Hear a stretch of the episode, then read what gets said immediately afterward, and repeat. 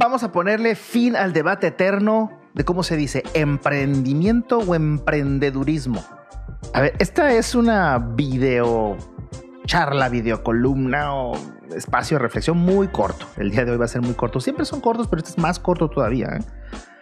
No me voy a andar por las ramas. Debo sacarlo de mi ronco pecho porque estoy cansado de escucharlo y en algunas ocasiones obligado a tener que corregir en público, claro, creo que con algo de delicadeza mínimo, ¿no?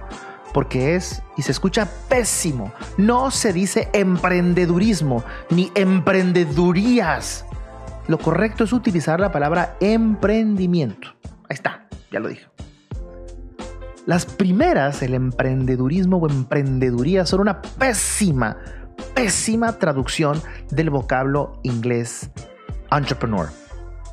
El diccionario Webster que es la autoridad o uno de los más importantes, define como aquella persona que organiza, administra y asume los riesgos de un negocio o empresa. Bueno, pues una definición muy similar en castellano lo define el diccionario de la Real Academia Española como emprendimiento, la acción y efecto de emprender. Bueno, pues entonces, ¿qué es emprender? Pues la misma RAE lo explica. Es acometer y comenzar una obra, un negocio, un empeño, especialmente, aquí está la clave, si encierran dificultad o peligro. Una empresa. Por un momento pensé que yo estaba un poco loco o que la intolerancia me ganaba, pero me di cuenta que no. Porque resulta que hace algunos años se editó un glosario de inversión de impacto, una iniciativa para fomentar una mejor comunicación entre los integrantes del sector económico. Mm, algo así como una base común de lenguaje para facilitar el diálogo, el entendimiento y la colaboración con otros sectores globales. En este magnífico glosario se define claramente lo que acabo de decir. El emprendedurismo, lo dice, es una mala traducción del inglés entrepreneur. Se dice emprendimiento y punto.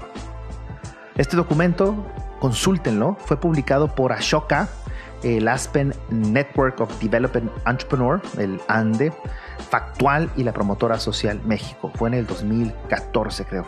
Y también despeja un montón de dudas sobre otras grandes confusiones en conceptos muy utilizados del mundo emprendedor, como son la incubadora, lo que es posicionamiento, lo que significa intraemprendedor, ganar, ganar, innovación, entre otros.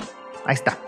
Les dije, iba a ser una colaboración corta, pero que era muy solicitada por muchos y era justa y era necesaria. Nos vemos en la próxima.